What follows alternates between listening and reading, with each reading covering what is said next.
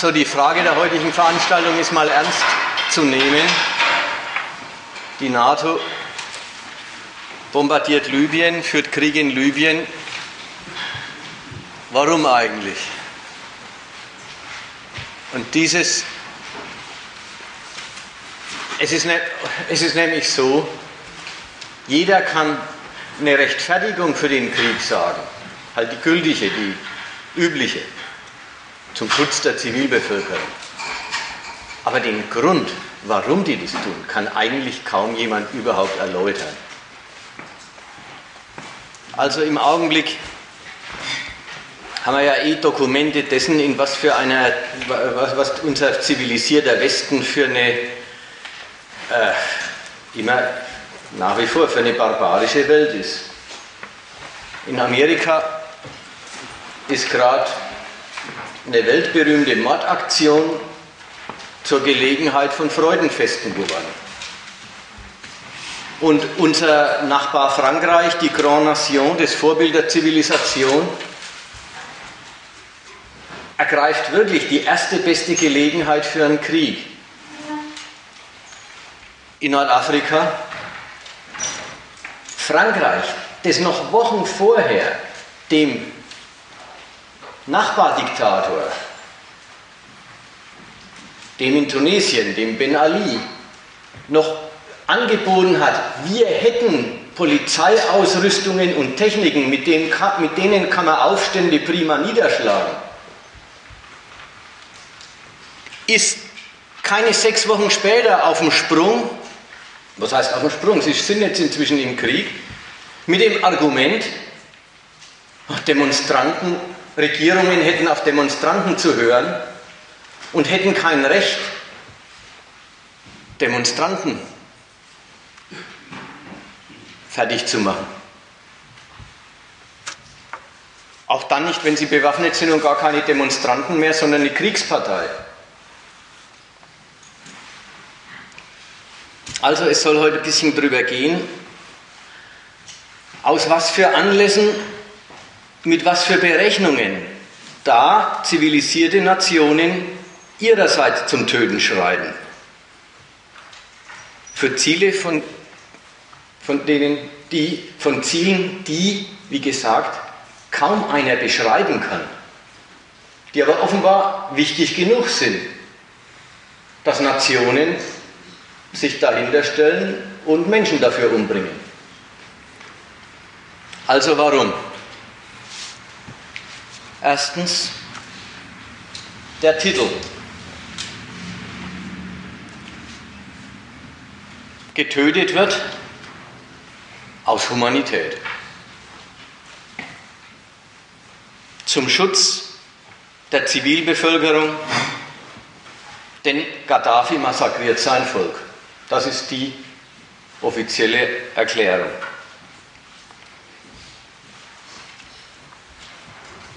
Gaddafi massakriert sein Volk.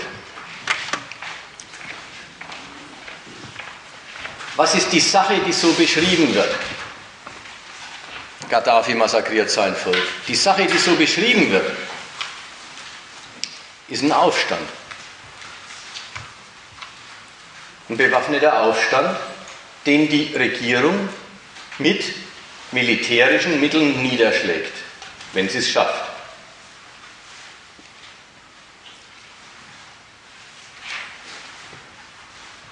Das ist, ohne jeden Zweifel, nichts Schönes. Daran wird deutlich, dass auch in Libyen eine Herrschaft ist, die über die Menschen dort regiert und die nicht fragt, ob sie geliebt wird, die sich nicht zur Disposition stellt, wenn sie auf Unmut trifft.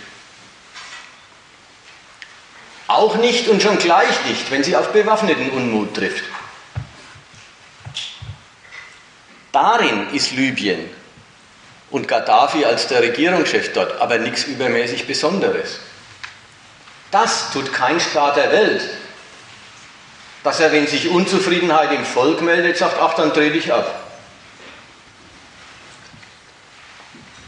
Auch die Bundesrepublik hat Notstandsgesetze, hat eine bewaffnete Bereitschaftspolizei, die für den Fall von aufstandsähnlichen Unruhen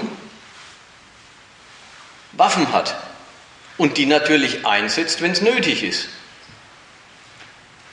Die Amerikaner schlagen, war jetzt schon länger keiner mehr, vielleicht kommt der nächste bald, Ghettoaufstände, selbstverständlich mit Schusswaffen nieder. Die Franzosen haben in ihren, äh, in ihren Vorstädten, das habe ich ja in dem, in dem Werbeflugblatt benutzt, haben in ihren Vorstädten in den letzten zwei Jahren Aufstände von randalierenden Jugendlichen gehabt. Ja, was haben sie gemacht? Sie haben die Aufstände natürlich niedergeschlagen und dabei hat es auch Tode gegeben. Halt nicht so furchtbar viel. Und in Afghanistan findet im Augenblick ungefähr genau das statt, bloß mit umgekehrten Vorzeichen. Da ist eine vom Westen eingesetzte Regierung, die sich gegen Aufständische, bewaffnete Aufständische, die die weghaben wollen, weil sie eine andere, eine Taliban-Regierung nämlich dort haben wollen, zur Wehr setzt und in dem Fall mit der Unterstützung der ganzen westlichen Welt ihre Aufständischen fertig macht. Wenn Gaddafi Aufständische fertig macht, liegt ganz was anderes offenbar vor, nämlich ein Fall für allerhöchste moralische Werte, nämlich da werden Bürger von der Regierung umgebracht. Nochmal, das Faktum ist ja gar nicht zu leugnen, da werden Bürger umgebracht von Regierungstruppen. So ist es. Nur in diesem Fall nicht die Aufrechterhaltung oder Wiederherstellung der öffentlichen Ordnung zu sehen, die eben gegen Randalierer oder gegen Terroristen geschützt werden muss, wie es sonst so heißt, sondern in diesem Fall die Tötung von Zivilisten zu sehen, die Tötung von Menschen zu sehen und nicht den guten Sinn, den guten staatlichen Sinn der Töterei. Das unterstellt einfach eine Parteilichkeit, das unterstellt und thematisiert gar nicht groß ein Urteil darüber, ob man die Regierung mag oder nicht, ob man die Selbstverteidigung dieser Regierung für einen leider notwendigen Akt der Aufrechterhaltung der öffentlichen Ordnung hält. Oder, oder die Selbstverteidigung dieser Regierung und ihrer Macht über die Bevölkerung für eine Untat. Die Tat selber ist immer dieselbe. Bewaffnete der Regierung erschießen bewaffnete Aufständische. Aber ob man hier das Erschießen von Bürgern sieht oder die Aufrechterhaltung der öffentlichen Ordnung, das hängt ganz dran, ob man die Regierung mag oder nicht. Ob man was übrig hat für deren Selbstverteidigung oder ob man deren Selbstverteidigung nicht unterstützen will. Das ist der ganze Unterschied. Und der Unterschied wird mit einem riesigen moralischen Brimborium hier werden von einer Staatsführung die eigenen Bürger getötet ausgebreitet. Jetzt ist es sogar so, dass die Öffentlichkeit irgendwie weiß, dass die Sorge um das Leben von Zivilisten nicht der Grund ist. Ja, man kann in allen Zeitungen Sätze lesen wie in Syrien wird eine Revolte mindestens so brutal wie in Libyen niedergemacht. In Bahrain werden Aktivisten unter den Augen der dort stationierten fünften amerikanischen Flotte massakriert. Vorerst aber ist niemand auf die Idee gekommen, die Verantwortlichen zu bombardieren. Das ist der Wiener Standard, schreibt es. Aber das schreiben mehr oder weniger alle Zeitungen periodisch. Die Entdeckung oder auch im, im, in, in, den Talkshows im, äh, im Fernsehen hat es das gegeben. Ja, aber wie schaut es denn aus im Jemen? Wie schaut es denn aus in Syrien? Wie schaut es denn aus in Bahrain? Und dann immer der Ton, wird der Westen da nicht unglaubwürdig? Und dann merkt man, das ist dann lustig, da kommt der Übergang. Der Übergang ist von, man entdeckt, dass die Sorge um das Leben von Zivilisten eine Lüge ist. Aber dann überzugehen zu der Frage, na, dann interessieren wir uns mal dafür, worum es wirklich geht interessiert man sich für was ganz was anderes, nämlich ob der Westen glaubwürdig bleibt. Ob der Westen also mit seinen moralischen Maßstäben na quasi in der Welt Ehre einlegt, ob er Konsequenz zeigt.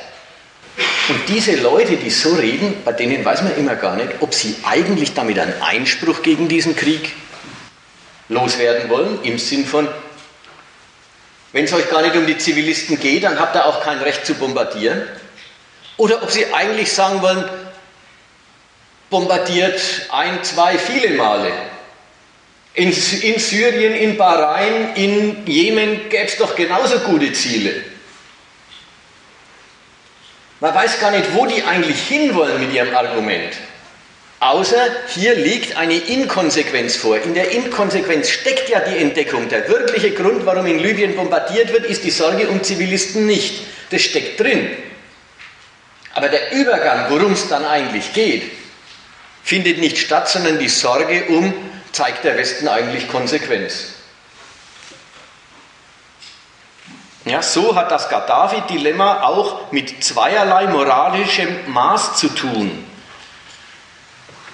Dass sich der Westen nach der überhasteten Intervention zu Recht vorhalten lassen muss. Also die sind der Meinung, diese Intervention war überhastet. Merkt man auch, dass Kriegskritik so eine Sache ist. Es gibt schon sehr immanente Touren, Kriege zu kritisieren. Der war jetzt zu schnell ergriffen.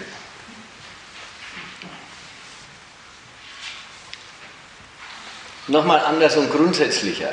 Es ist immer und überall eine Lüge und unwahr, wenn Staatsführungen, selbst Obrigkeiten, die sich vom Druck der Straße nicht erpressen lassen,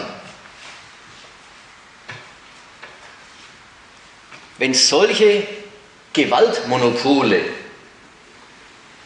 sich zur Aufgabe machen, andere Völker von Diktatoren zu befreien. Es ist grundsätzlich verlogen. Warum? Weil sie ja selber so etwas ähnlich sind. Eine Obrigkeit verspricht oder sieht ihre Mission darin, die Menschen von einer anderen Obrigkeit zu befreien. Das ist die universellste, die billigste, die dümmste Rechtfertigung von Kriegen, die seit tausend Jahren unterwegs ist und gängig und noch immer nichts von ihrem Reiz verloren hat. Immer noch funktioniert.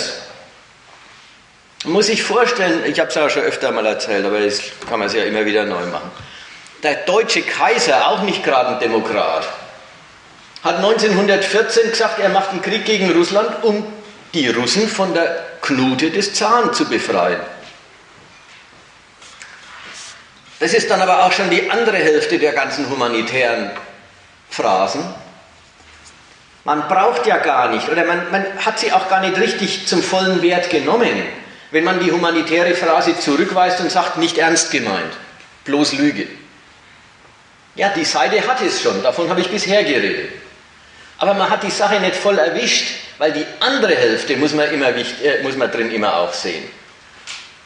Da meldet sich eine Obrigkeit und sagt, sie bewacht das Recht der Menschen in anderen Ländern, die unter anderen Regierungen leben. Sie, jetzt die französische Macht oder die NATO, sie ist der Wächter der Zivilisation, der Humanität, der Menschenrechte. Und passt auf, dass andere Obrigkeiten sich nicht daneben benehmen. So viel ist an der ganzen Heuchelei mit Zivilisten werden erschossen wahr, dass da ein Staat sich aufwirft zum Richter darüber, was eine andere Obrigkeit darf.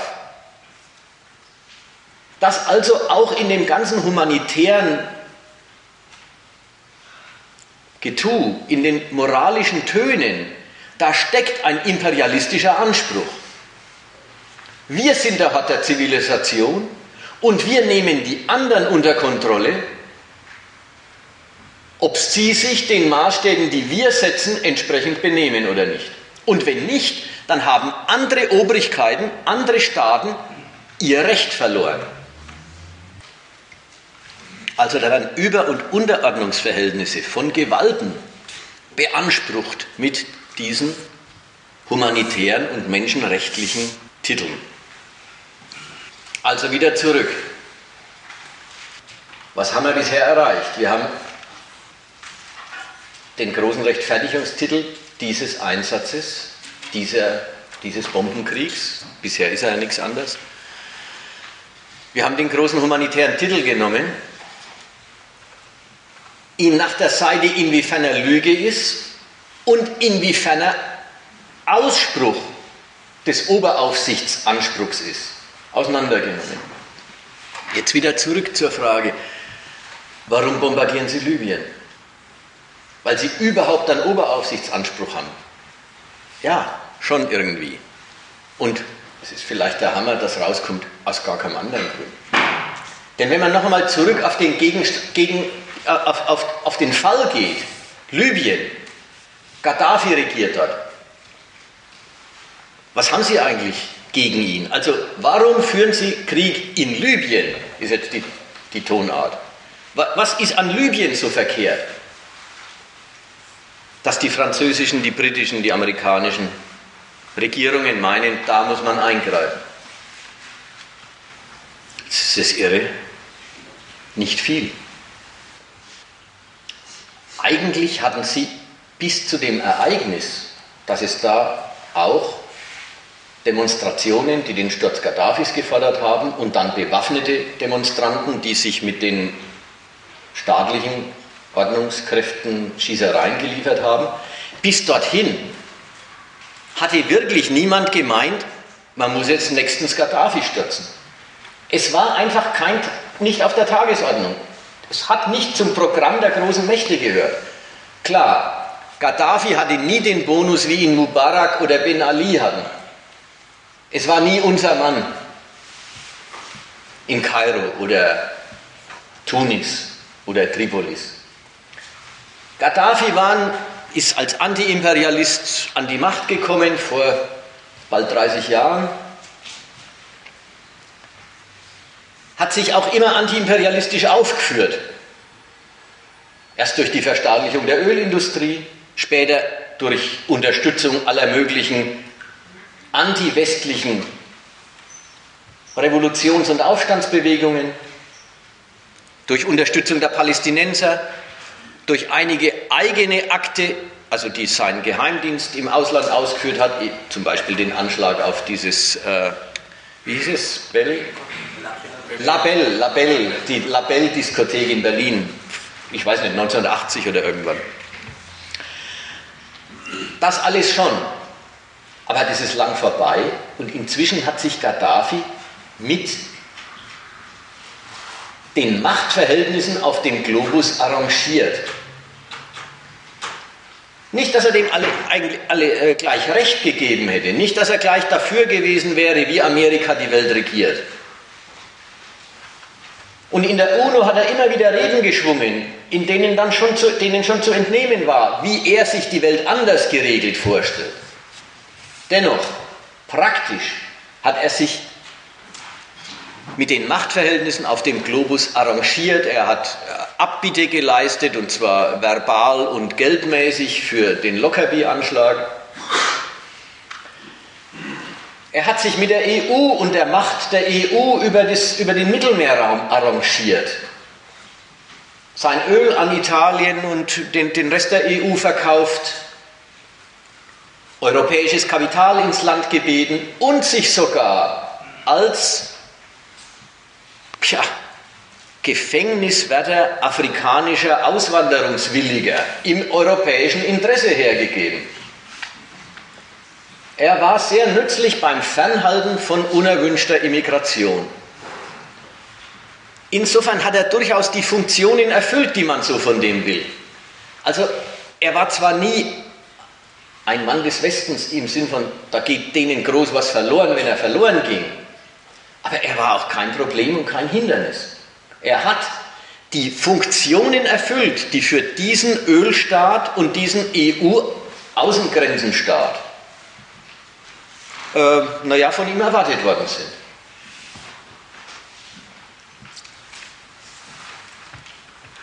Und wie gesagt, man kann noch nicht mal sagen, dass sich für den Westen jetzt die Gelegenheit ergibt, ihn zu stürzen, auf die man schon die ganze Zeit wartet. Sondern es ist umgekehrt. Weil sich die Gelegenheit, ihn zu stürzen, ergibt, entdeckt man den Wunsch, ihn zu stürzen.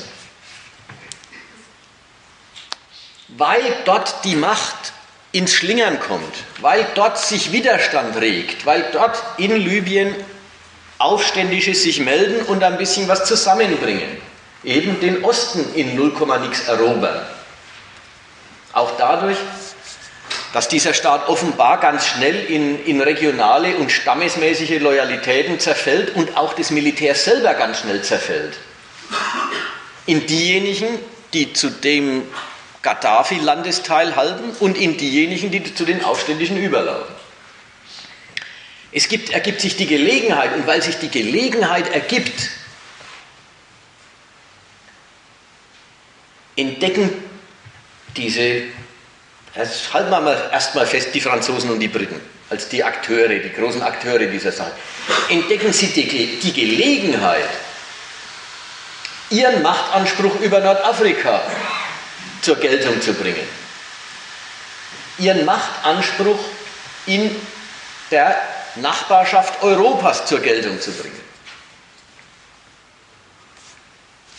Dort ist kriegerische Gewalt unterwegs, von unten und von oben.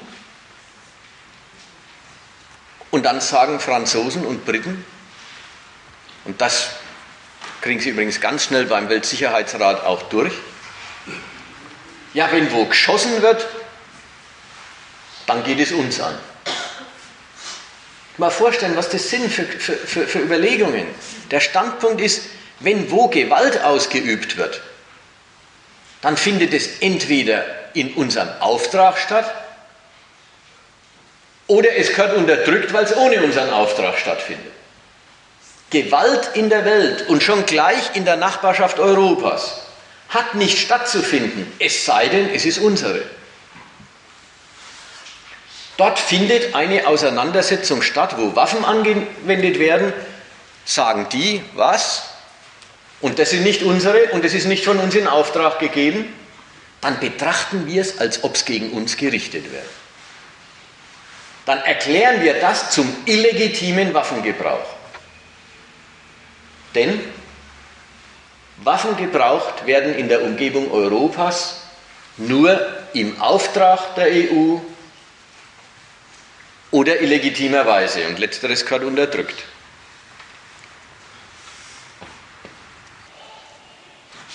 Also wenn, dann ist das die Reihenfolge, weil sich die Gelegenheit ergibt, dort den europäischen, den von Franzosen vertretenen, beanspruchten europäischen Machtanspruch zur Geltung zu bringen. Deswegen erklärt man Gaddafis Kampf um die Macht zu einem illegitimen Angriff auf die Menschen.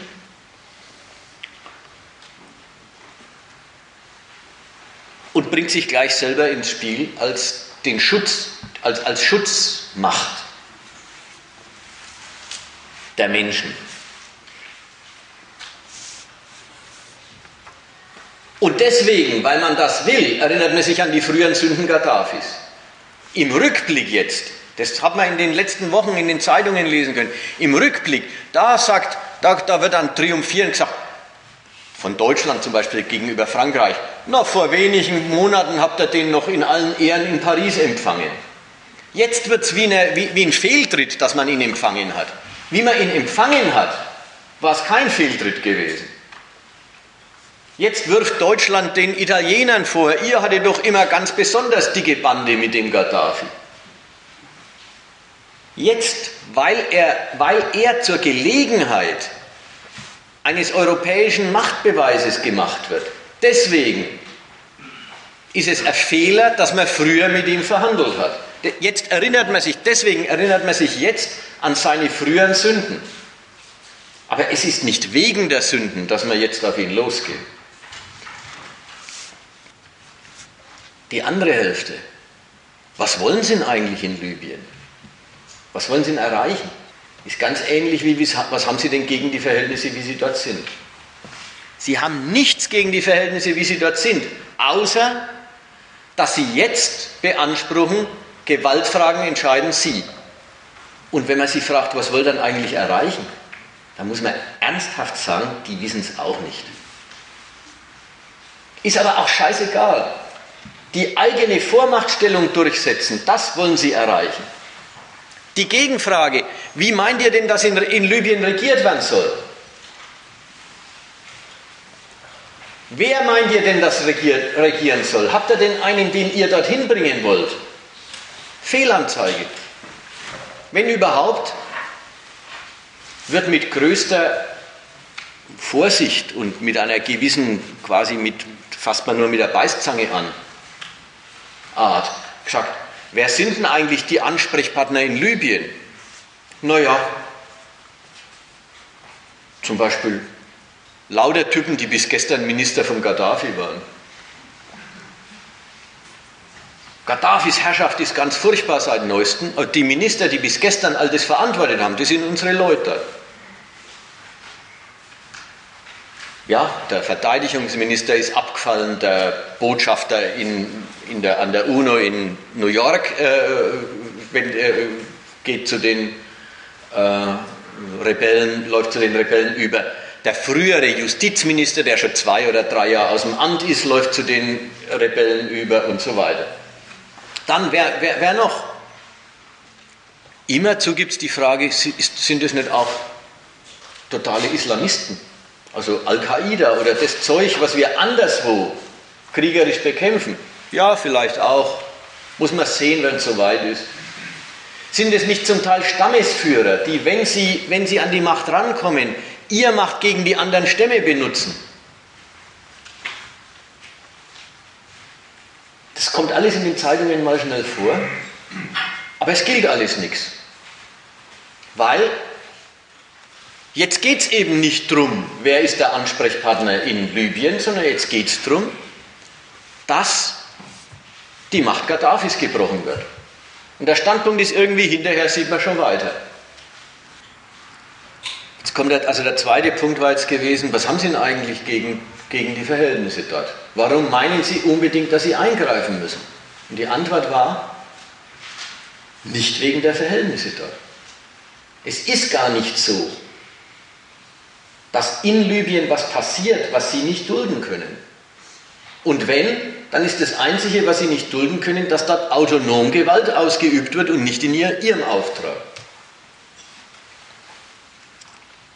Jetzt der dritte Punkt. Meine Rede bisher war, Sie haben eine Gelegenheit entdeckt, eine Vormachtstellung in Nordafrika durchzusetzen. Aber wie macht man das heutzutage, eine Vormachtstellung in Nordafrika durchzusetzen? Ja, wie der Kaiser Wilhelm das so etwas Ähnliches gemacht, äh, machen wollte, hat er einen Pandersprung nach Agadir gemacht. Einfacher Kanonenboot in irgendeinen Hafen geschickt. Heute geht es ein bisschen anders. Und das, wie, wie das geht, da soll es jetzt ein bisschen drum gehen. Es, der Kampf um eine imperialistische Vormachtstellung läuft nämlich so, dass er ein Kampf um die Definitionsmacht internationalen Rechts wird. Also so einfach, wie der Kaiser das gemacht hat, was? Da hat man ein Bedürfnis, sich als die größere Gewalt zu präsentieren und durchzusetzen. Na, dann tut man es eben. So einfach geht es nicht. Es ist heute eine ganz komplizierte Geschichte. Der erste Akt ist der, man geht eben nicht einfach hin und schießt, sondern man geht zur UNO, zum Weltsicherheitsrat und beantragt dort, dass in Libyen eine Verletzung des Weltfriedens oder eine Verletzung der fundamentalen Pflichten von Staaten vorliegt, und deswegen, weil der libysche Staat seine fundamentale Pflicht gegenüber seinen Bürgern verletzt, andere Staaten in die Schutzpflicht für die Bürger eintreten müssen. Man geht also nach New York zur UNO und beruft sich auf eine in der UNO etablierte oder auf einen oder mehrere in der UNO etablierte Titel für den gerechten Krieg. Die Weltgemeinschaft soll den Krieg mandatieren. Sie soll dem Krieg den Segen geben und den Krieg als im Auftrag der Weltgemeinschaft durchgeführte Ordnungsaktion zur Sicherung des Weltfriedens absegnen. Dabei ist schon auffällig, dieser Titel, dieser Titel, dieser Staat verletzt sein Recht, äh, seine, seine Schutzpflicht gegenüber seinen Bürgern. Ja, man hat das, das, äh, die, die Formel aufgebracht nach dem äh, Völkermord in Ruanda, wo eine Million oder mehr, ich weiß nicht wie viel, zwei Millionen Hutus äh, gemetzelt worden sind von der anderen Abteilung nein, Tutsis gemetzelt worden sind von den dortigen Hutus. Also dieser Staat hat versagt beim Schutz, beim Schutz seiner Bevölkerung. Jetzt haben Sie den Titel, der ist jetzt etabliert, den gibt es jetzt in der UNO. Ja, Sie haben beschlossen, mit, mit dieser Überschrift darf man Krieg beantragen. Jetzt gibt es die mal, jetzt wird er beantragt. Dass da was ganz anders vorliegt als ein Völkermord, ist dann schon in Libyen, ist dann schon wieder egal. Der Titel existiert und der Titel ist eigentlich ein, ein, ein, ein irres völkerrechtliches Konstrukt, weil er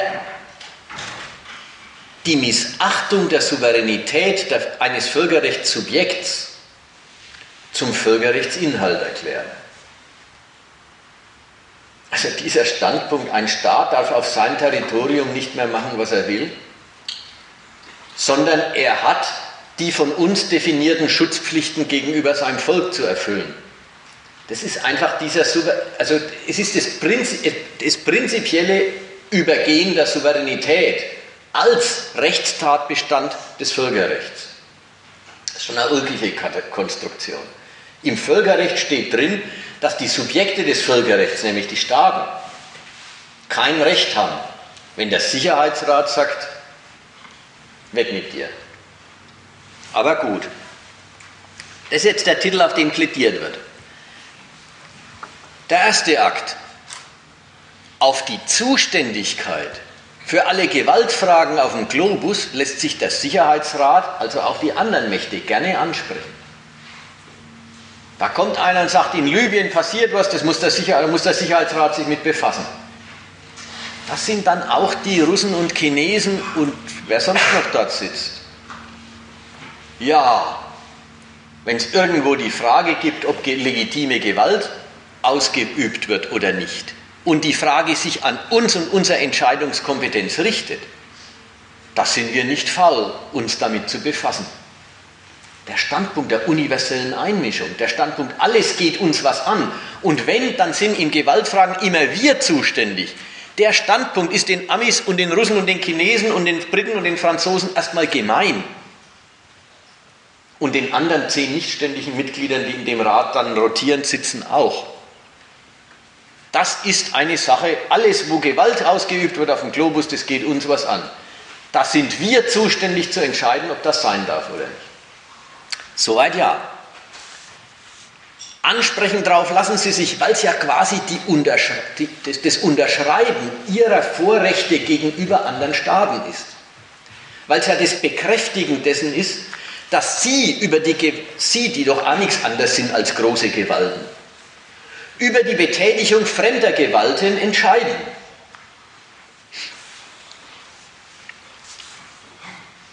Zuständigkeit wird gleich bejaht. Zuschlagen wird deswegen noch keineswegs bejaht von dem anderen. Wie kriegt man jetzt seinen Beschluss? Man drängt sie und man drängt sie vor allen Dingen auf eine Weise. Man macht ihnen immer klarer, dass man die eigene Rechtsauffassung, die eigene Auffassung vom Völkerrecht, dass man dies sowieso durchsetzen will und betätigen will.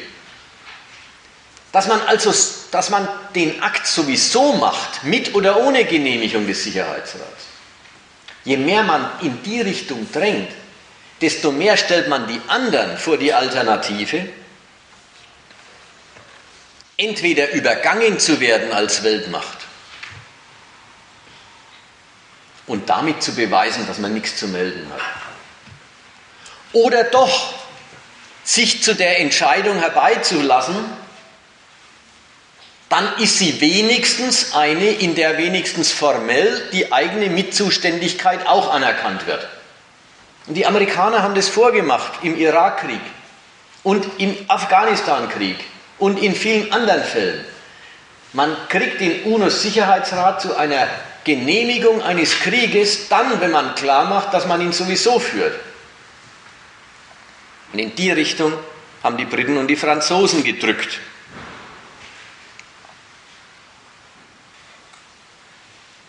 Jetzt muss ich einen kleinen Exkurs machen aus dem quasi Erzählen der Ereignisse raus. Exkurs zu dem, warum das so wichtig ist. Der Sicherheitsratsbeschluss. Der Sicherheitsratsbeschluss ist die Zustimmung der anderen weltmächtigen Staaten zu einem Gewaltakt eines aus ihrem Kreis.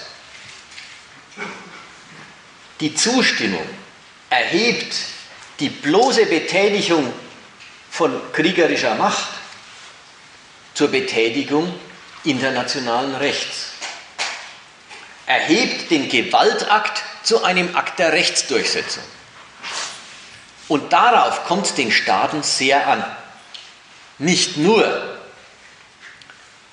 weil ihnen damit dann schon auch versprochen ist, dass die anderen mächtigen Staaten, die ja auch Einspruch erheben oder quasi auf der anderen Seite in den Krieg intervenieren könnten, wenn sie wollten.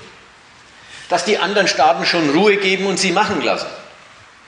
Also der Sicherheitsratsbeschluss ist wichtig, weil man damit weiß, dass die Konkurrenzmächte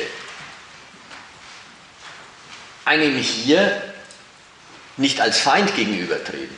Aber nicht nur das, sondern es ist in einem viel grundsätzlicheren Sinn wichtig, weil überhaupt Imperialismus modernerweise darin beruht, darauf beruht, dass Gewalt in Recht übersetzt wird. Gewalt in Recht übersetzen ist nicht bloß ein Wort, ist nicht bloß, äh, äh, das übersetze ich und dann heißt es Recht. Das ist es schon auch. Gewalt in Recht übersetzen heißt Gewalt in von den Konkurrenten anerkannte Gewalt übersetzen. In einen Status, du bist ein Staat, der darf sowas. Du bist ein Staat, dem konzertieren die anderen Konkurrenzmächte das Recht, darüber zu entscheiden, ob andere Staaten, die du als Ordnungsobjekte betrachtest, ob andere Staaten legitimerweise existieren dürfen oder nicht. Du Staat hast das Recht, anderen zu sagen, wo es lang geht. Und diese Übersetzung von Macht in Recht ist entscheidend, denn erst mit Recht wird dann täglich Politik gemacht. Erst der Status einer Macht, die anderen gegenüber als Vormacht, als Übermacht, als Aufsichtsmacht auftreten kann. Erst mit dem Status wird dann die tägliche Politik gemacht und jeder Handelsvertrag und jeder Vertrag über Flüchtlingsrückführung und jeder Vertrag über Gewinnabführung und so weiter. Alles Tagesgeschäft des Imperialismus. Alle täglichen, der ganze tägliche Verkehr zwischen diesen politischen Mächten findet statt unter, der, unter dem Recht, das sie zwischeneinander anerkennen. Jeder Friedensschluss nach einem Krieg ist die Übersetzung von Gewalt in Recht. Und erst wenn die passiert ist, die Übersetzung, Erst wenn die Gewalt, der eine quinnt, der eine ist stärker, treibt den anderen hinter irgendeinen Fluss zurück, sagt er, das Gelände gehört jetzt mir, wo du bis gestern gesessen bist, das ist jetzt meins. Solange bloß ein Waffenstillstand herrscht, sagen beide Parteien bloß, sie sind zu erschöpft oder es ist ihnen die Sache nicht wert, weiter zu schießen. Aber anerkannt haben sie die Eroberung des Gegners nicht. Wenn sie aber einen Friedensvertrag unterzeichnen, dann schreiben sie auf, okay, deine Eroberung ist neuer Rechtszustand. Deine Eroberung, was du dir genommen hast, gehört dir jetzt und unser Verkehr zwischeneinander findet statt auf Basis dessen, dass du jetzt der Herr über dieses Gelände, Gelände bist und nicht mehr ich.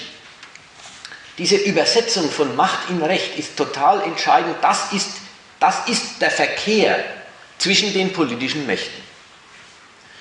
Und deswegen findet im heutigen Imperialismus ein Krieg auch nicht so einfach als dann übe ich die größere Gewalt aus statt, sondern ehe er losgeht, findet ein Ringen drum statt, dass die anderen Staaten diesen Kriegsakt als Exekution des Rechts anerkennen. Als etwas, was dieser Staat darf, wozu er lizenziert ist, einen, einen Status, den er hat und den andere natürlich überhaupt nicht haben.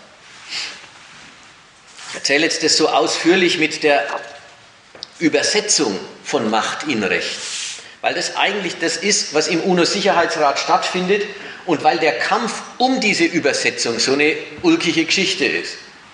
Man will die Übersetzung, man will als Franzose und als Brite, man will das Recht zum Bombardement vom Sicherheitsrat konzidiert kriegen. Einfach bombardieren ist nicht gut genug, das reicht nicht. Man will quasi als Auftragnehmer des Völkerrechts bombardieren. Darauf drängt man. So, und das ist jetzt der nächste Abschnitt. Ich glaube, der vierte, wenn ich es richtig nummeriere. Wie da gedrängt wird. Für die Franzosen und die Briten ist der Umstand, dass die USA als Weltaufsichtsmacht und als größte Weltkriegsmacht ein bisschen erschöpft sind. Die Gelegenheit. Die Gelegenheit, jetzt mal eigenständig als Weltordnungsmächte wenigstens im näheren Umkreis Europas aufzutreten. Die Gelegenheit wird, wird ergriffen. Amerika war überhaupt nicht der Meinung, dass der, der Gaddafi weg muss. Sie waren auch zunächst gar nicht der Meinung, dass da überhaupt was passieren muss. Die USA hätten zugeschaut. Jetzt drängen die Franzosen und die Briten immer mehr. Und auf einmal entschließen sich die USA, und übrigens werden die, Franz, äh, die, die Briten und Franzosen immer gedrängt haben, haben andere Staaten, zum Beispiel Deutschland, ganz offiziell, und unsere Zeitungen haben es geschrieben, den Standpunkt vertreten, das ist, wieder, das ist wieder der typische französische Ehrgeiz. Sie wollen, äh, die Grand Nation will sich wieder aufführen, aber daraus wird natürlich nichts, weil Amerika nicht zustimmt. Und solange Amerika nicht zugestimmt hat, ist auch nichts draus geworden. Jetzt haben die Amerikaner was entdeckt, was wieder nichts mit Libyen zu tun hat. Nämlich, kann man das Kombinat von man wahrt selber die Oberhoheit über den Gewaltgebrauch anderer Staaten und man spart sich selber mal den Gewalteinsatz.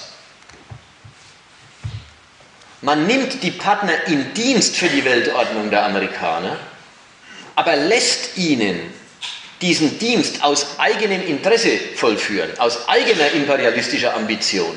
In der Kombination, das haben die Amerikaner entdeckt, da probieren wir doch mal das. Sie schwenken um, dann kommt die Mehrheit im Sicherheitsrat zustande, der Krieg ist erlaubt. Sie sind dann auch bereit, den entscheidenden Kriegsakt zu leisten mit ihrer überlegenen Bewaffnung, mit Fähigkeiten, die offenbar dann auch nur sie so haben. Sie schalten die Luftabwehr und die Luftwaffe Libyens aus, die vernichten einfach die Mittel des Feindes, den Himmel über sich freizuhalten. Nach oben ist der Feind jetzt wehrlos. Und wenn er erst wieder wehrlos war, haben die Amerikaner gesagt, so den Rest könnt ihr erledigen. Dann sagen die Amerikaner aber, und jetzt müsst ihr eure Kriegführung der NATO unterstellen, also dem Gremium, das erstens dokumentiert, dass ihr das nicht alleine macht, nicht auf eigene Faust, sondern als Agenten des Westens. Zweitens unter der Führungsmacht USA. Und drittens immer noch die Seite, die ganze NATO soll auch umgekehrt sich zu diesem Krieg erklären. Sie soll auch die ganze NATO soll auch sagen, ja, das ist unsere Sache. Also die ganzen westlichen Partner, die NATO-Staaten eben, die sollen ihrerseits sagen, ja, ja, da stellen wir uns dahinter. Das Vertrickste der amerikanischen Weise, Führung zu demonstrieren, wird in Amerika übrigens durchaus kritisiert. In Amerika sieht die rechte Opposition, sieht die Sache genau umgekehrt. Die sind, also das Vertrickste an dem, an dem Manöver, und es ist ein vertrickstes Manöver, das Vertrickste an dem Manöver wird genauso leicht umgekehrt beurteilt. Also Obama beurteilt es als, Amerika hat glänzend seine Führungsfähigkeit bewiesen und die Partner zu einem aus eigenem Interesse erbrachten Dienst an der amerikanischen Weltordnung gewonnen. So sieht er es. Die Opposition sieht so. Amerika ist die größte Macht der Welt. Wenn sie einen Krieg nötig findet, soll sie ihn selber führen und die Führung behalten und nicht aus der Hand geben. Oder wenn sie meint, das, und da sind die Republikaner ganz unentschieden, oder wenn sie meint, der Krieg ist gar nicht nötig, das ist ja der andere Ton, der aus Amerika immer wieder kommt. Sie haben keine vitalen Interessen in Libyen zu, durchzufechten. Oder wenn Sie meinen, der Krieg ist gar nicht nötig, dann sollen Sie erst, ihn erst gar nicht genehmigen und eröffnen. Also das sind die Rechnungen der USA. Ganz wichtig ist jetzt der Fortgang auf der Seite der Staaten, die nicht die USA und, Brit äh, und Frankreich und Britannien sind. Alle anderen großen Staaten nämlich haben sich in einer eigentümlichen Weise zu diesem Antrag, der Sicherheitsrat möge den Machtbeweis Frankreichs in Libyen mandatieren, in Auftrag geben. Die anderen Staaten haben sich dem ganz eigentümlich gestellt. Sie haben sich in großer Zahl enthalten. Die Russen, die Chinesen, Brasilianer, Indien, alles, was große Mächte sind oder im Werden sind. Und Deutschland. Sie haben sich enthalten. Das ist eine merkwürdige Position im Sicherheitsrat, sich enthalten. Das ist nämlich nach der einen Seite, es ist die Verweigerung der Übersetzung von Gewalt in Recht. Sie sagen nicht, ja, dieser Gewaltakt findet im Auftrag der Weltgemeinschaft statt. Ja, die Zivilisation, die Weltordnung, der Frieden auf der Welt braucht eure Bomben. Das ist es nicht. Sie verweigern also den Antrag, anerkennt unseren Gewaltakt als Recht. Den verweigern sie. Zugleich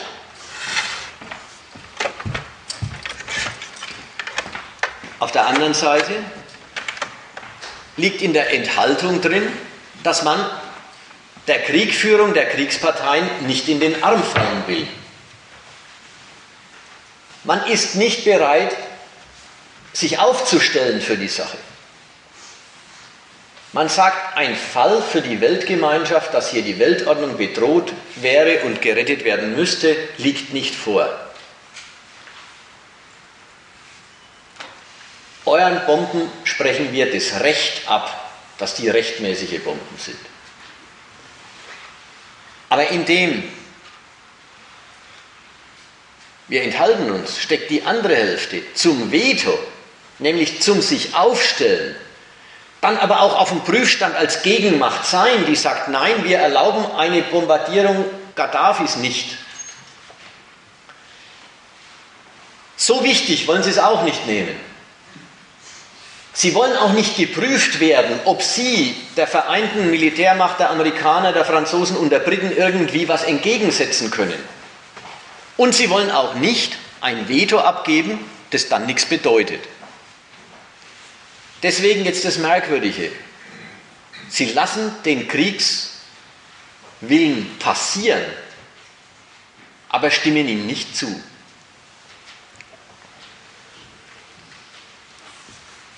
die Erhebung französischer und britischer Gewaltakte zu internationalem Recht ist also unterblieben. Was jetzt auf dem Schlachtfeld passiert, ist also erstmal doch nur die faktische Durchsetzung der größeren Gewalt und nicht gleich die Anerkennung, dass die größere Gewalt auch Recht ist.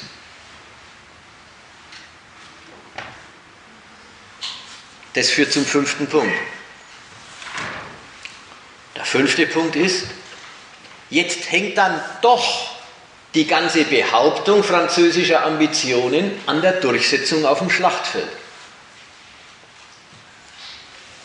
Also die erste Hälfte war, man muss zur UNO gehen, man geht zur UNO, man will zur UNO gehen, als man ist ja selbst, sie sind ja selbst Vetomacht. Man will die Übersetzung von Gewalt in Recht. Aber dann kommt es natürlich total drauf an. Erstens überhaupt und zweitens erst recht, nachdem ihnen die Übersetzung verweigert worden ist. Dass man mit der eigenen Gewalt die Fakten schaffen kann, die anzuerkennen, den anderen, äh, die anzuerkennen, äh, die anderen dann gar nicht äh, vermeiden können, wenn die Fakten erstmal stehen. Also jetzt wird auf dem Schlachtfeld der französische und britische Machtanspruch, als Weltmacht zu agieren und schon gleich über den Mittelmeerraum Vormacht auszuüben, der Machtanspruch wird auf dem Schlachtfeld durchgekämpft. Wie gesagt, die erste Demütigung dieses Anspruchs ist schon, dass die Amerikaner die entscheidenden Kriegsakte geleistet haben. Zweitens bleibt aber immer noch ein Rest zu erledigen. Und jetzt kommt die Geschichte umgekehrt. Jetzt ist das relative Mandat, das man gekriegt hat, eine einzige Behinderung des Zwecks, für den man auftritt. Das merkt die Welt ja auch. Ja, ja, jetzt haben sie unterschrieben gekriegt, zum Schutz der Zivilisten dürft ihr bomben und sonst alles tun, was nötig ist zum Schutz der Zivilisten. Jetzt, jetzt wird natürlich klar, es liegt auf der Hand und eigentlich weiß es jeder. Wer will denn schon Zivilisten schützen? Darum geht es doch überhaupt nicht. Jetzt ist das Mandat eine, eine Fesselung dessen oder bei dem, was man sich mandatieren hat lassen wollen. Nämlich in Libyen einen Regime-Change durchzusetzen und zu sagen, dort sind wir die Macht, die sagt, was, also wer an die Macht darf. Jetzt hören Sie nicht auf zu sagen, wenn Sie Bomben werfen, dann ist es für, zum Schutz von Zivilisten. Und jeder weiß, es ist für ganz was anderes. Sie bombardieren die Panzer der libyschen Armee, wo Sie sie erwischen. Warum? Natürlich, damit die Rebellen gewinnen. Es ist einfach, die haben einfach sich angewöhnt zu sagen, die Rebellen sind Zivilbevölkerung, die muss man schützen, und die anderen sind Angreifer von Zivilbevölkerung. Sie verändern einfach das Kräfteverhältnis vor Ort und sie sagen sogar, dass sie es tun. Und sie klagen darüber, dass sie es nicht zureichend tun. Und hören nicht auf, es ist zum Schutz der Zivilbevölkerung. Noch ein Zeitungsausschnitt in dem Zusammenhang. Die, die, York, äh, die Londoner Times es besteht kein Zweifel darüber, ohne die gezielten Bombardierungen der NATO gegen Panzer- und Raketenpositionen der Regierung hätten Gaddafis Kräfte schon tausende Menschen mehr massakriert. Immer noch dieser Ton, die, da, da wird ein Massaker verhindert. Tatsächlich, der hätte schnell gewonnen, wenn die nicht eingegriffen hätten. Und dann wären viele von denen, die jetzt sterben, nicht gestorben. Aber das gilt nichts. Ihr Eingriff ist zum Schutz der Zivilbevölkerung und ab jetzt ist jede Bombe, die Sie werfen und wenn Sie damit töten, ein Schutz der Zivilbevölkerung und jeder Schuss, den die andere Seite abgibt, der Angriff auf Zivilbevölkerung. Und obwohl jeder weiß, dass das nicht stimmt, hält man einfach an der Sprachregelung fest, weil sie der Ausdruck des Rechts der eigenen Sache ist.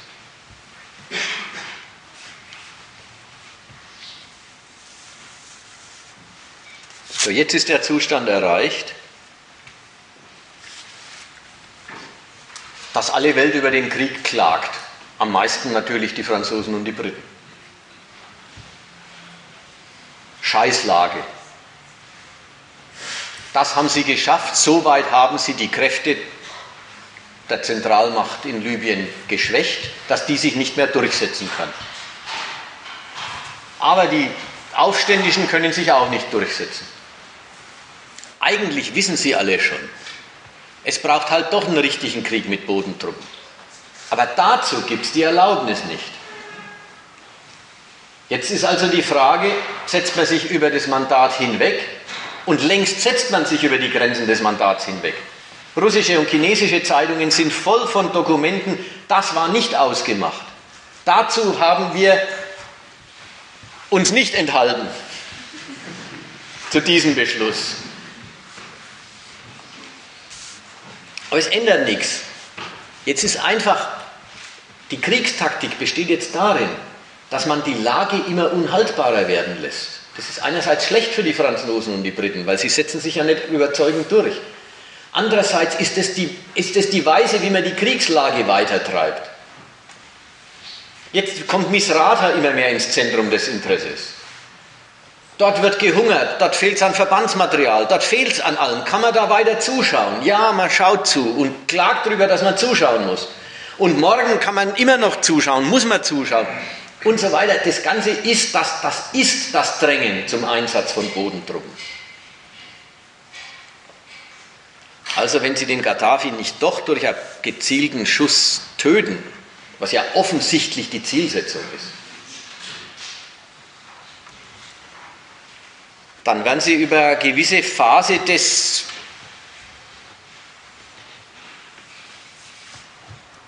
das Gemetzel in die Länge ziehen, ihre Übergänge zum richtigen Krieg machen. Aber da brauchen wir jetzt ja nicht weiter drüber reden, das liegt ja in der Zukunft.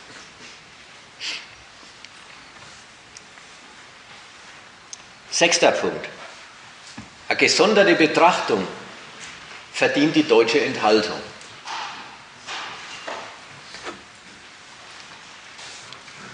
Die deutsche Politik nimmt den Krieg genauso wie alle anderen als Exempel der Durchsetzung und Anmeldung und Zurückweisung von Weltmachtansprüchen. Auch die deutsche Politik nimmt Stellung zu dem Krieg ohne ein spezielles Interesse an der libyschen Lage. Weder meinen Sie, Gaddafi muss weg, noch haben Sie was dafür übrig, dass er bleibt. Weder wollen, haben Sie was übrig für die, die an seine Stelle rücken könnten, noch sind Sie der Meinung, das müsste man unbedingt verhindern. Das ist Ihnen eigentlich alles wurscht. Alles, was dort passiert, ist nicht Ihr Problem. Genau wie bei den anderen. Ich muss wirklich sagen, die produzieren Tode und, und, und legen Städte in Schutt und Asche, vernichten Lebensgrundlagen und alles ohne, ohne jedes ernste, ohne jeden ernsten Grund und ohne jedes präzise Interesse vor Ort. Das andere ist halt das Überragende. Der Kampf um den Status als Weltmacht. Die anderen Staaten sagen kann, was sein darf und was nicht. Und genau zu dieser, auf dieser imperialismus-methodischen Ebene meldet sich auch Deutschland und sagt vor allen Dingen eines.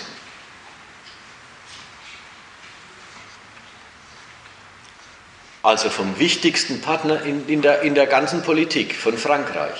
Das Denken, dem, der engste Verbündete überhaupt, die große zweite Macht in der Europäischen Union, die, die Achse Berlin-Paris, an der sich in Europa alles entscheidet. Diese beiden Staaten nehmen untereinander in einer Kriegsfrage den Standpunkt ein, ja, einfach von französischen Vorbrechen sich ins Schlepptau nehmen lassen, kommt für Deutschland nicht in Frage.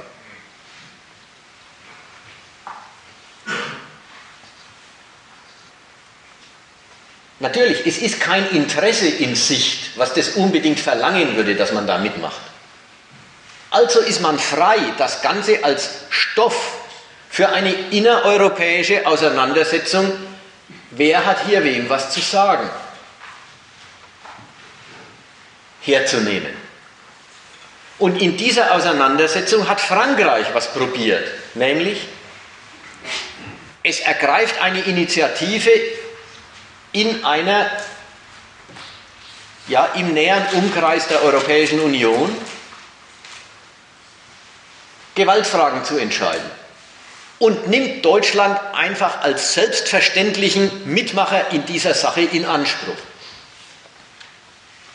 Das ganze Ding ist eben kein Projekt der, wie heißt es, der europäischen Außen- und Sicherheitspolitik. Die Franzosen haben nicht erst Beratungen in, in, in der EU gemacht und gesagt, wollen wir denn da was machen, was denn, wie denn und so weiter und so weiter, sondern sie haben gesagt, sie machen es und Deutschland bleibt gar nichts anderes übrig, als mitzumachen, denn die, der europäische Machtbeweis ist es dasselbe wie der französische Machtbeweis. Und genau an der Stelle sagt Deutschland, nein. Frankreich macht was und es ist bloß französisch und nicht europäisch.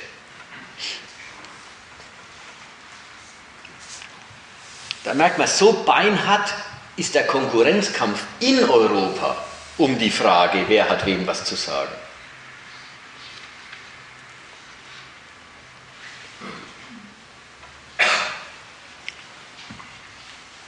Deutschland selber ist in dem Krieg jetzt nicht beteiligt. Aber die ganze Öffentlichkeit kritisiert die Regierung dafür, dass sie nicht mitmacht. Da merkt man, auch von Deutschland, auch, auch in Deutschland ist die Frage keine prinzipielle, keine Frage, äh, macht Deutschland Krieg oder nicht, sondern ganz brutal haben wir uns in dieser Schießerei was auszurechnen. Ist für Deutschland in diesem Kriegsakt, in diesem Feldzug ein Vorteil drin. Es hat nichts mit Pazifismus und man will lieber keinen Krieg, sondern es ist rein eine brutale Kalkulation ist da für Deutschland was drin? Das sagen die einfach als Mitmacher, einfach als Hilfstruppen der Amis, der Franzosen, der Briten. Ist für uns nichts drin. Da halten wir uns distanziert. Bleiben wir, halten wir Abstand zu dem Ereignis und äh, demonstrieren, dass man über uns nicht verfügen kann. Eine Tour. In Deutschland der Gegenstand, der Gegenstandpunkt, ja, die Gegenposition, genauso methodisch. Ich will jetzt ein bisschen vorlesen in der Frankfurter Allgemeinen Zeitung. Also dieser Krieg und die deutsche Zurückhaltung könnte einen Wendepunkt markieren im Bündnis und über dieses hinaus in der europäischen Sicherheits- und Verteidigungspolitik der EU, aber auch in den Vereinten Nationen bei militärischen und militärisch zu unterstützenden Aktionen zur Krisenbeherrschung. Denn Deutschland könnte an Einfluss auf die Partner und auf die Organisationen und auf das internationale Geschehen verlieren. Deutschland würde in diesem Fall in der Folge als politische Größe auch in Europa an Gewicht einbüßen. Frankreich und Großbritannien als die Führungsmächte unter den europäischen Partnern würden bestimmenden Einfluss in allen anderen als den wirtschaftlichen und finanziellen Fragen gewinnen. Es könnte sich im weiteren Verlauf des Artikels eine Tendenz zur Rückkehr zu inoffiziellen Dreierkonsultationen zwischen Washington, London und Paris in erstrangigen strategisch-sicherheitspolitischen Fragen herausbilden, in der NATO und im Verhältnis zu externen strategischen Partnern, und Risikofaktoren wie Russland, Indien, Iran und China und so weiter und so weiter. Als einziger Verbündeter hat Deutschland sich versagt. Dies wird in der Allianz, in Amerika und in der restlichen Welt Folgen für Ansehen und Einfluss Deutschlands haben. In einem kritischen Moment in der deutschen und europäischen Außenpolitik wurde in Berlin ein kapitaler historischer und strategischer Fehler begangen. Und geht immer so weiter, ich mache immer wieder Auslassungen. Bei aller diplomatischen Rücksicht nach außen hin wird Deutschland in der NATO derzeit nur noch als zweitklassiger Partner angesehen.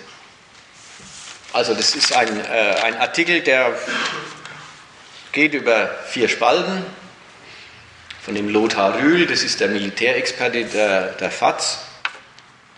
Und was sagt er? Keinen Ton über Libyen.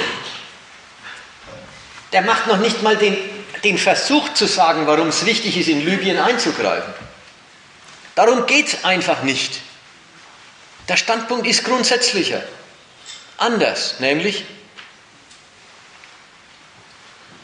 ein Land wie Deutschland darf keinen Krieg auslassen, sonst hat es in der Welt nichts zu sagen. Überall mitschießen, das ist die Bedingung, dass die eigene Stimme gehört wird. Solche Lektionen in Imperialismus stehen einfach so in der Zeitung. Einfach so, was die Regierung macht einen kapitalen Fehler, sie lässt dann Krieg aus. Wie kann, wie kann man nur?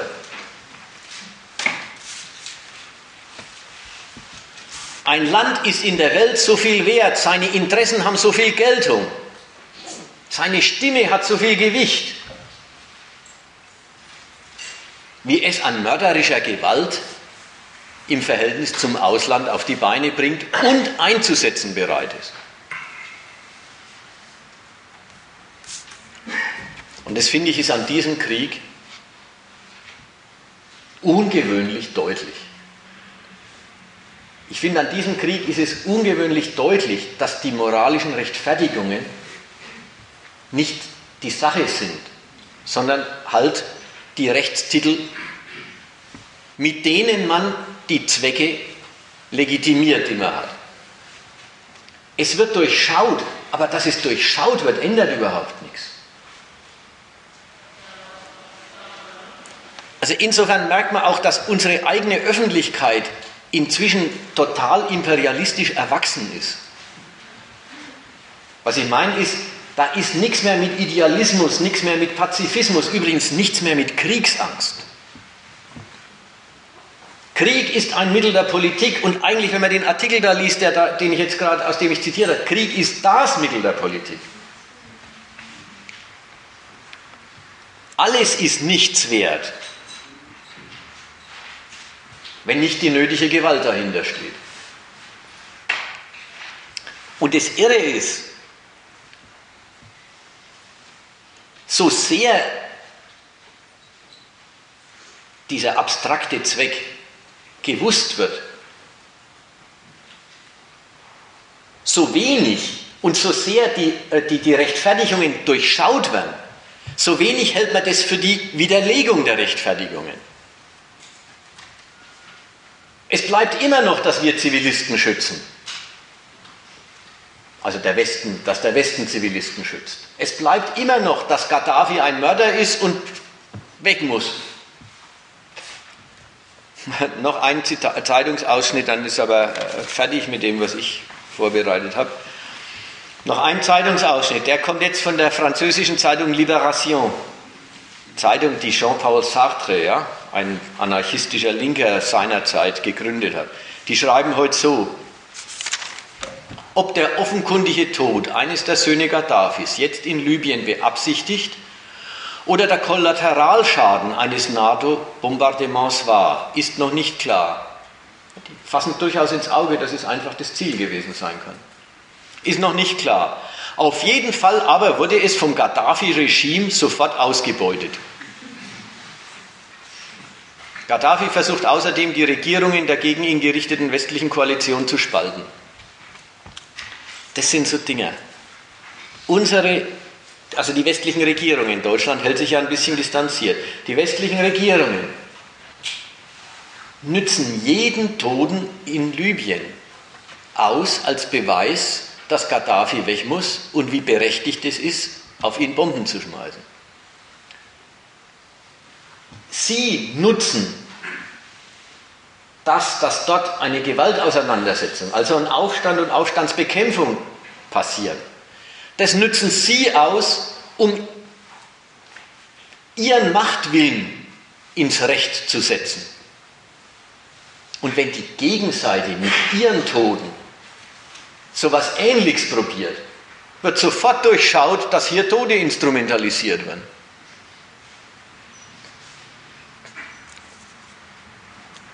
Ah, das meine ich, das ist das Moment von, wie verhetzt muss eine öffentliche Meinung sein, dass sie darüber nicht quasi das Verlogene und Parteiliche der eigenen Presse merkt und, und, und Abscheu empfindet.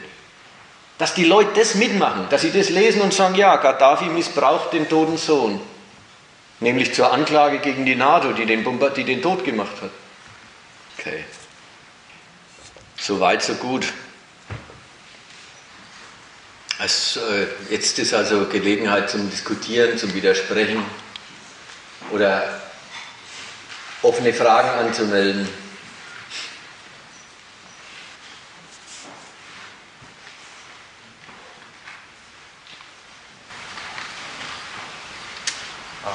Es wären eigentlich ein paar Fragen.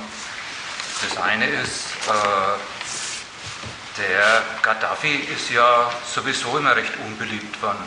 Ist das nicht so, so Grund noch mit, dass man da ein wenig Rache üben wollt? Äh, dann bei dem Kampf äh, oder, oder bei dem Betreiben des Imperialismus will man nicht da zeigen, dass wir die Guten sind.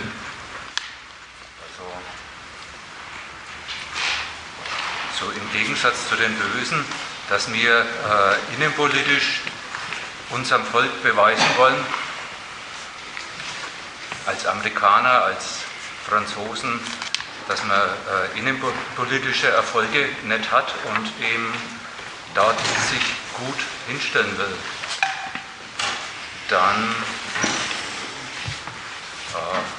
vielleicht ist doch irgendwie so, so ein wenig äh, wirtschaftliches Interesse mit dabei, dass man in dem Libyen, wenn es dort mal zu einem Frieden kommt, dem er diktiert, äh,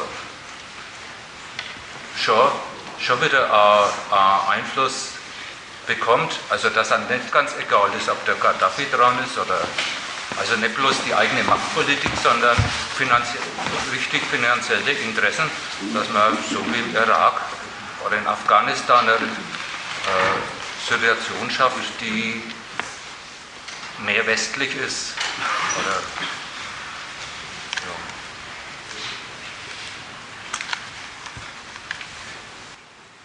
ja. Okay. Drei Fragen, die jede für sich ähm, Behandlung verdienen.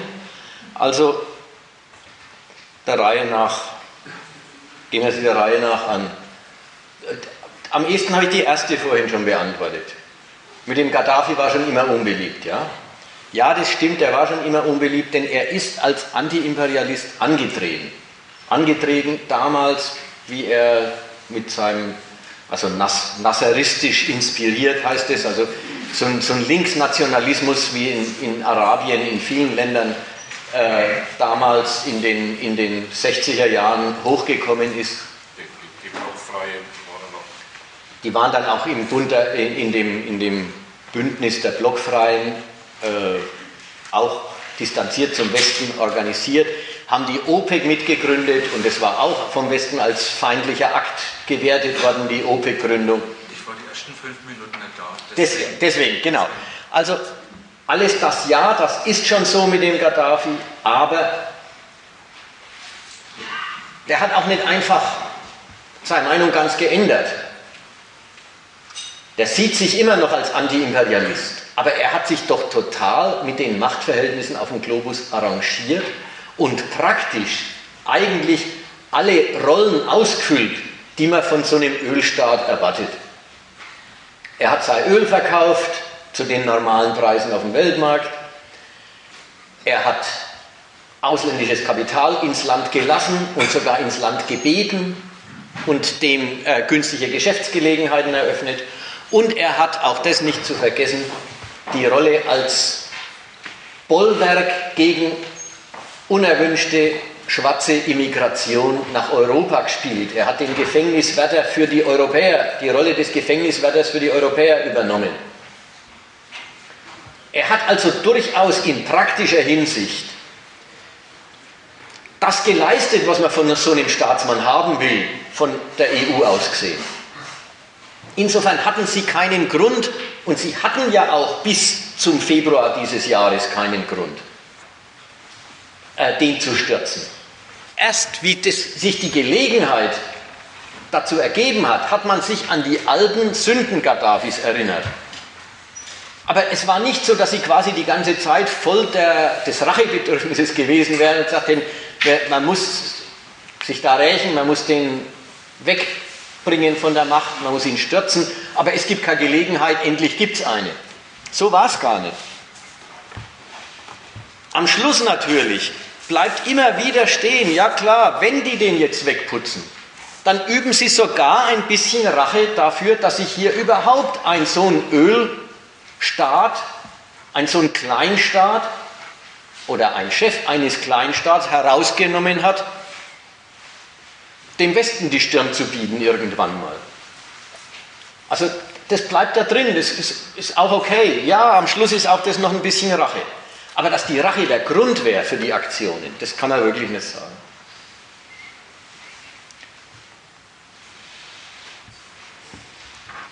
Nehmen wir den dritten Punkt noch, weil der noch am, äh, äh am direktes, direkter dazu passt als die zweite Frage. Der dritte war, stecken nicht auch wirtschaftliche Interessen dahinter, finanzielle Interessen, Interessen, die besser zum Zuge kommen werden und würden, wenn Gaddafi erstmal gestürzt ist und ein pro-westliches Regime in Libyen äh, eingesetzt ist.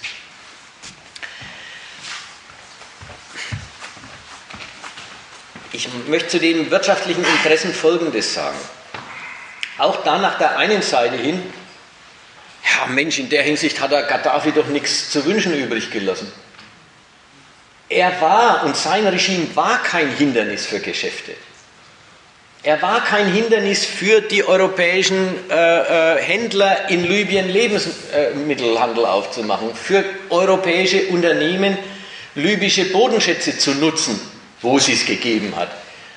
Und so weiter und so weiter.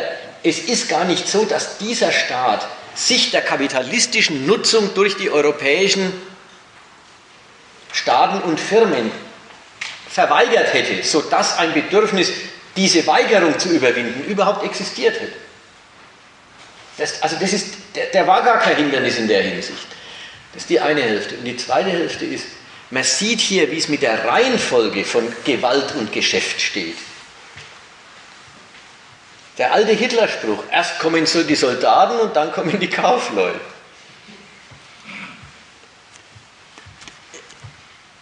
Wirtschaftliche Interessen sind immer mit eingeschlossen wenn es um die Durchsetzung als Vormacht, um die Durchsetzung als Staatsmacht geht, die anderen Staaten die Existenzbedingungen diktieren kann. Das ist die Weise, wie der Staat für wirtschaftlich günstige Umstände auswärts sorgt. Er sorgt nämlich für die Bedingung der Möglichkeit, sich den Partner zurechtzumachen. Insofern ist der Kampf um Macht in der Welt nichts jenseits von Wirtschaft, sondern es ist die Vorbedingung dafür. Das ist die Grundlage dafür, sich den Globus als Geschäftsgelegenheit ja, zurechtzumachen. Andere Staaten auf eine Kooperation zu verpflichten, die einem selbst einseitig nützt. Jedenfalls einem selbst nützt muss ja nicht gleich den Nutzen der anderen Seite ausschließen, aber eigene, der Nutzen der eigenen Seite ist jedenfalls die Bedingung des Verkehrs. Das kann nur, wer anderen Kooperation aufzwingen kann, auch ohne dessen Nutzen, also auch ohne, dass er selber, der andere, einen Nutzen davon hat. Und deswegen, Gewaltfragen sind nichts Abstraktes im Sinn von, man weiß gar nicht warum, die haben quasi einen abstrakten Fimmel mit Gewalt, mit Macht sondern die ganze Wirtschaftsordnung beruht auf Machtverhältnissen und der ökonomische Verkehr beruht auf geklärten Machtverhältnissen. Und wo das fraglich ist oder wo eine Gelegenheit einer neuen Klärung sich ergibt, schafft man eine neue Grundlage, die natürlich hinterher für die Benutzung anderer Länder in ökonomischer Hinsicht genutzt wird.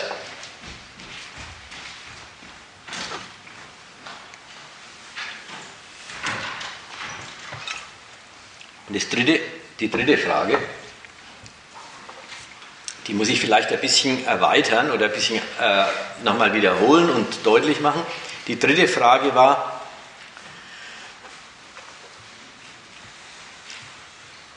wenn ich es richtig verstanden habe, ist so ein Krieg nicht auch eine Weise, dem eigenen, das eigene Volk von der Krise abzulenken, in der es sich befindet? Dem, eigene, dem eigenen Volk die Herren der des Alltags, die Härten der Krisenbewältigung. England macht jetzt gerade HD Sparprogramme und so weiter, äh, die davon abzulenken. Kann, ich, kann man so sagen, dass das die Frage war?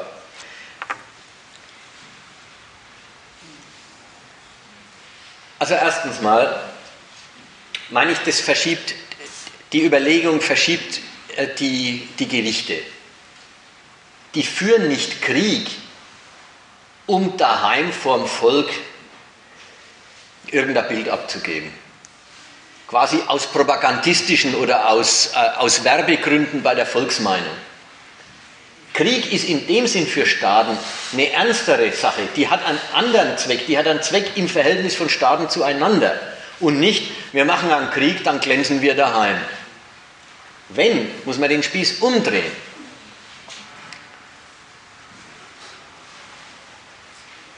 Wenn sich ein Volk von seinen Nöten durch einen glänzend geführten Krieg ablenken lässt, wenn ein Sarkozy dadurch, dass er sich als treibende Kraft der Weltgemeinschaft in Sachen Libyenkrieg inszeniert, wenn er damit seine Wahlchancen verbessern kann, dann hat er Erfolg vor sich, das braucht man von der Krise nicht mehr ablenken. Und wenn es auf die Krise fixiert wäre, dann könnte man es davon nicht ablenken. Dann hat er ein Volk, das selber schon sagt, die imperialistische Statur unseres Landes ist sowieso wichtiger als alles andere. Sonst könnte man die Leute nicht ablenken. Wenn sie das nicht selber schon mitmachen würden, dann könnte man sie nicht beeindrucken damit. Wie gesagt, wenn also welche sagen würden, scheiß Vaterland, ich habe immer bloß die Lasten zu tragen, dann hätten sie, dann könnten sie auch durch einen Krieg nicht für dieses scheiß Vaterland äh, eingenommen werden. Also insofern, das zeigt, äh, dass man damit, also der erste Satz war, Kriege werden nicht zu, wegen der internen Propaganda gemacht. Wenn schon, dann wird mit dem Krieg, den man macht, auch intern Propaganda gemacht. Das schon. Dass das geht, zeigt, wie imperialistisch die Öffentlichkeit in diesen Ländern selber ist. Also wie das Volk, das damit eingenommen werden soll, selber schon eben sagt, was wir, was Frankreich als Gewalt darstellt, das ist das Wichtigste von, für uns. Dann kann man die Leute beeindrucken. Gut, das finde ich war wichtig, das mit der Ablenkung. Das ist ja ein, ein, ein häufiger Verdacht, dass Staatsmänner, wenn sie in Nöten sind, Kriege anzetteln. Also wenn sie in Nöten bei ihrem Volk sind, in Nöten im Sinn von sie kriegt gerade schlechte Stimmung gegen sie, dann machen sie schnell einen Krieg und dann wird sie besser. Ja, einerseits ist es äh, unterbewertet äh, die wirkliche Logik der auswärtigen Gewalt. Und andererseits ist es bloß ein Zeugnis davon, wie imperialistisch eben die Völker sind, wenn man damit wirklich die, die, die Stimmung im Land wenden kann. Und das Frankreich, der probiert es ja wirklich. Er hat doch, alles haben doch gesagt, ja, der hat schlechte Wiederwahlchancen, der Sarkozy in Frankreich. Nächstes Jahr sind Präsidentenwahlen. Ja, der probiert es schon, ob er nicht mit dem Krieg das Bild wendet. Aber was sagt es, wenn man mit einem Krieg das Bild des Präsidenten wenden kann?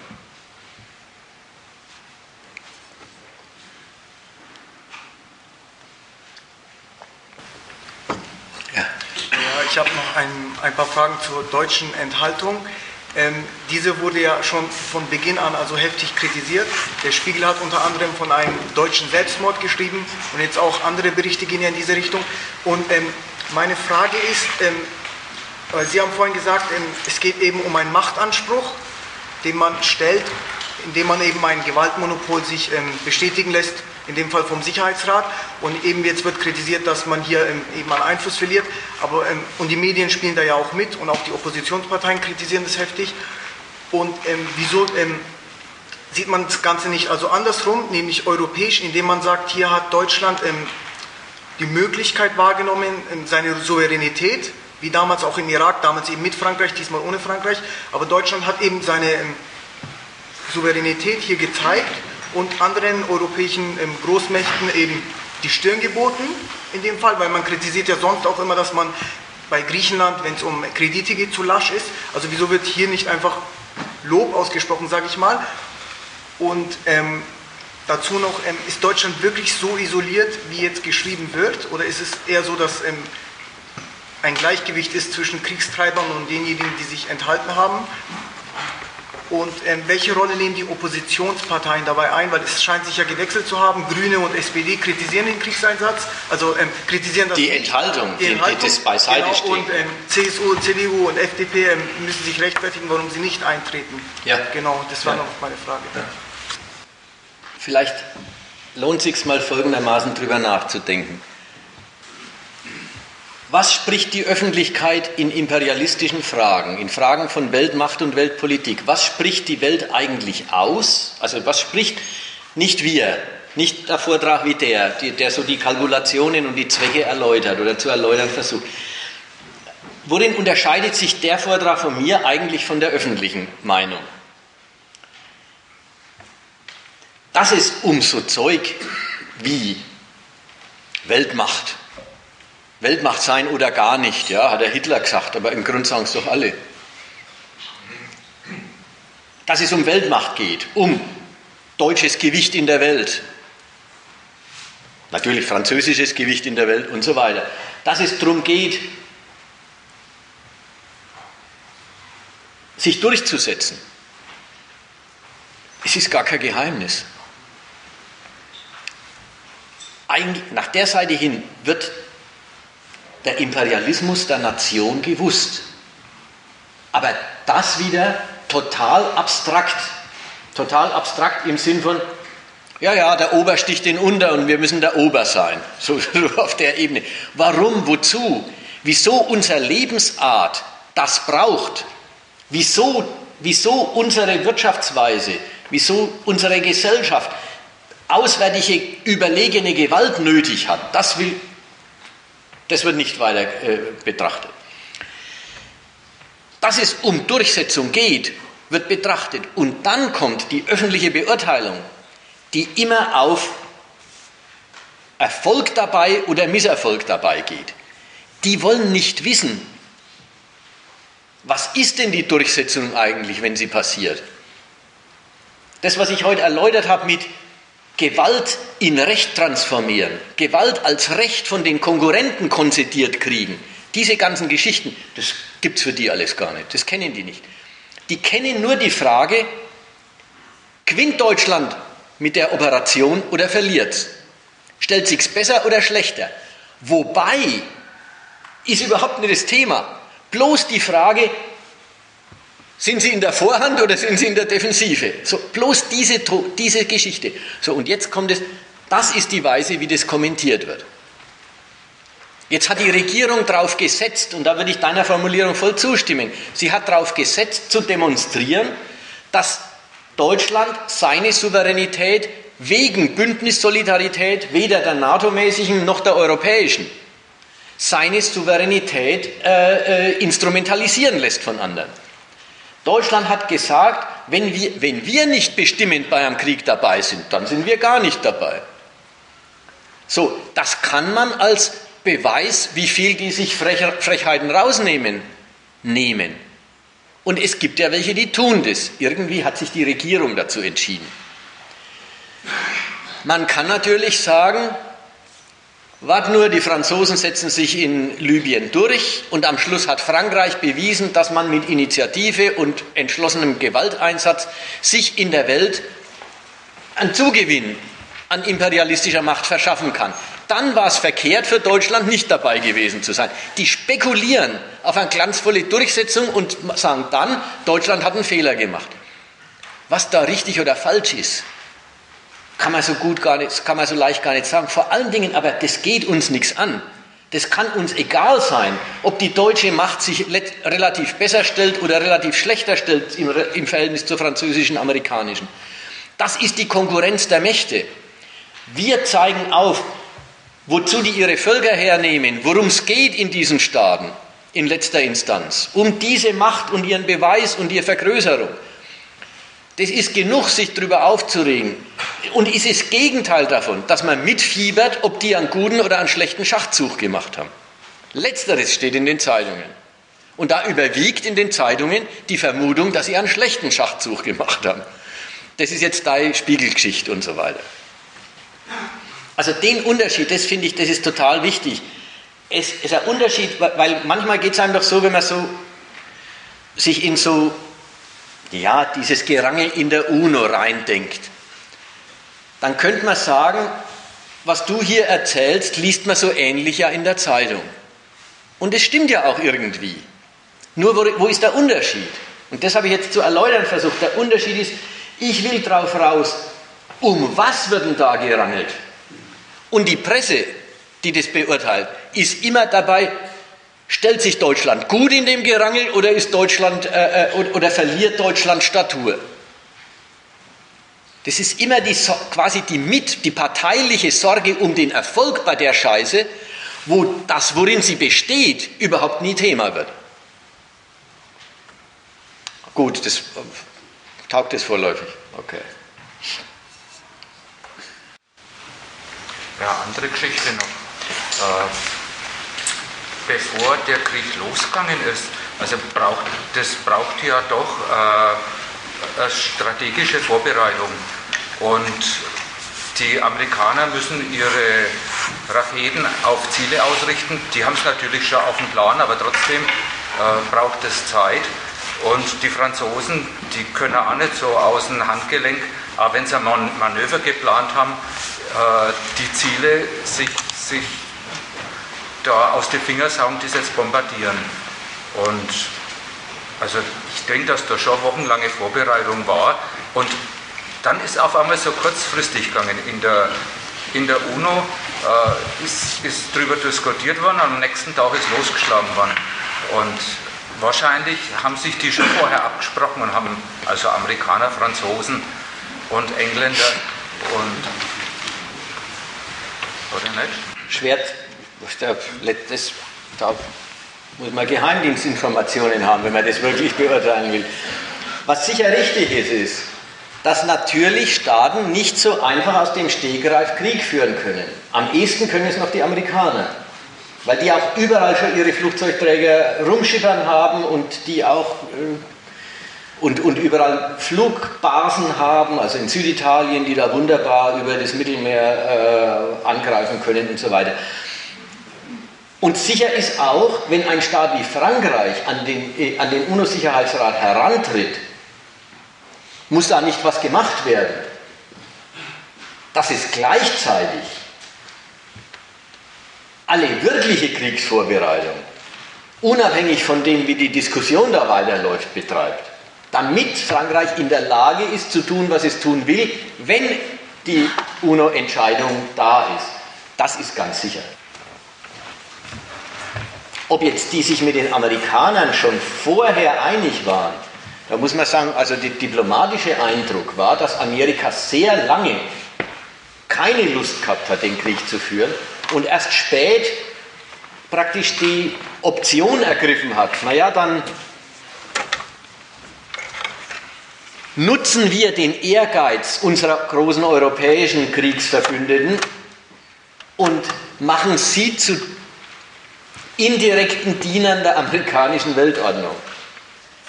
Wie gesagt, und dann zwei Wochen später kommt dann immer noch aus Amerika die Botschaft, wir haben da keine vitalen Interessen zu, äh, durchzusetzen. Kannst du nochmal den Wechsel von dem amerikanischen Standpunkt erklären? Ja, mit Erklären ist bei Wechsel wenig, weil die haben halt gewechselt. Wie, was die zwei Seiten sind? Oder? Ja.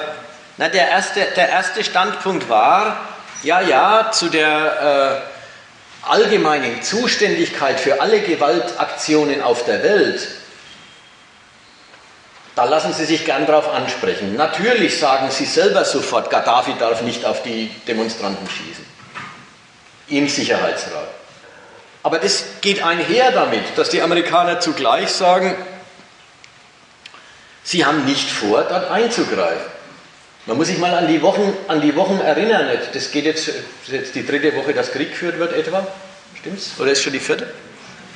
Sagen wir jetzt die vierte. Dann waren es zwei oder drei Wochen vorher die, die, das Ringen im Sicherheitsrat drum.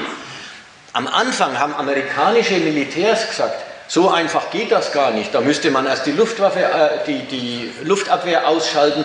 Das geht nur mit so und so viel äh, äh Fliegern und äh, so und so technischen Mitteln und wer hat die überhaupt und so weiter. Haben die richtig gewarnt. Dann hat ein amerikanischer Geheimdienstler gesagt, ja und überhaupt, äh, das könnte leicht sein, dass Gaddafi sich an der Macht hält, auch wenn wir das alles ausschalten. Also im Sinne von, Sie haben einfach erkennen lassen, dass Sie sich da nicht drängen lassen wollen. Eine ganze Weile. Sie sind nicht der Meinung, dass in Libyen eingegriffen und was geregelt werden muss. Und eines Tages haben Sie die Meinung geändert und gesagt, Sie geben dem Drängen der Franzosen und Briten nach und unterstützen es ab jetzt. Da haben Sie halt den Vorteil in der Konstellation gesehen. Und mehr, mehr, mehr Neigehen ist Spekulation, ob die es doch schon im Geheimen vorher gewollt haben oder nicht, wo sollen wir das herwissen? Und sagt es doch, und sagt's doch keiner. Das Argument hat doch eigentlich sowieso nur Anreiz, wenn man sich sozusagen die Vorstellung macht, ja, dann war doch dieser Sicherheitsratsbeschluss äh, abgekandelte Sache und ist überhaupt nicht nach der äh, offenen Diskussion zwischen den Nationen zustande gekommen. Jetzt ist doch aber schon darüber geredet worden, in dem Sinne ist es natürlich sowieso abgekantet gewesen, weil die Engländer, die Franzosen und auch die Amerikaner auf den Sicherheitsratsbeschluss scharf sind, weil sie sich als Auftragnehmer von der ganzen Weltgemeinschaft in Libyen aufbauen wollen. Es ihnen also darauf ankommt, dass der Rest der Staatengemeinschaft die Zustimmung erteilt. Ab dem Zeitpunkt, wo die Amerikaner eben sich dahinter gestellt haben. Vorher hatten die Franzosen im Sicherheitsrat schon die ganze Zeit gebängst und gedrängt und äh, man hat ihnen die kalte Schulter gezeigt und sie sind damit nicht weit gekommen, bis die USA sagen, ja, wenn wir umschwenken, dann ist er echter Umschwung. Nein, ich habe das nur gesagt, weil die Ausgangsfrage war ist das nicht ein abgekaltetes Spiel gewesen, haben die das nicht schon längst gewusst? Da habe ich gedacht, da ist der, äh, die Fragestellung, dass das sozusagen die Abgekaltetheit und Beleg dafür liefern soll, dass das eine unrechtmäßige Aktion ist, weil ja der Beschluss letztlich schon vorher stattgefunden ändert nichts. Das Ringen im Sicherheitsrat geht vor allen Dingen auf die übrigen großen Mächte. Und dieses Ringen ist nicht abgekattet, sondern das ist ein echter, das ist ein echtes, ja, echtes diplomatisches, diplomatisches Tauziehen, diplomatischer Kampf um genehmigt uns unseren Kriegswillen. Also das ist nicht, das ist nicht Theater, das ist äh, ernstliche Diplomatie. Gut, und ansonsten sind so Fragen, ob, das, ob die das vorher abgesprochen haben oder nicht, das sind wieder so Geschichten, eigentlich geht uns das nichts an. Ja, woher sollen wir es wissen? Wir wissen es nicht, aber es ist doch auch ganz egal, ob es so ist oder nicht. Das, das, das geht ja praktisch in Richtung Verschwörungstheorie. Ja, ich meine, was ist eine Verschwörungstheorie? Das, eine Verschwörungstheorie ist, dass man einen Zusammenhang weiß, den man nicht wissen kann. Das ist die Natur der Verschwörungstheorie. Ja. Das, ist, das ist überhaupt, dass man hinter der Fassade, die man nicht durchdringen kann, äh, eben eine geheime Vereinbarung, eine geheime Zielsetzung vermutet. Aber das brauchen wir ja gar nicht, weil zur Kritik des Gegenstands reicht ja alles, was bekannt wird. Gut.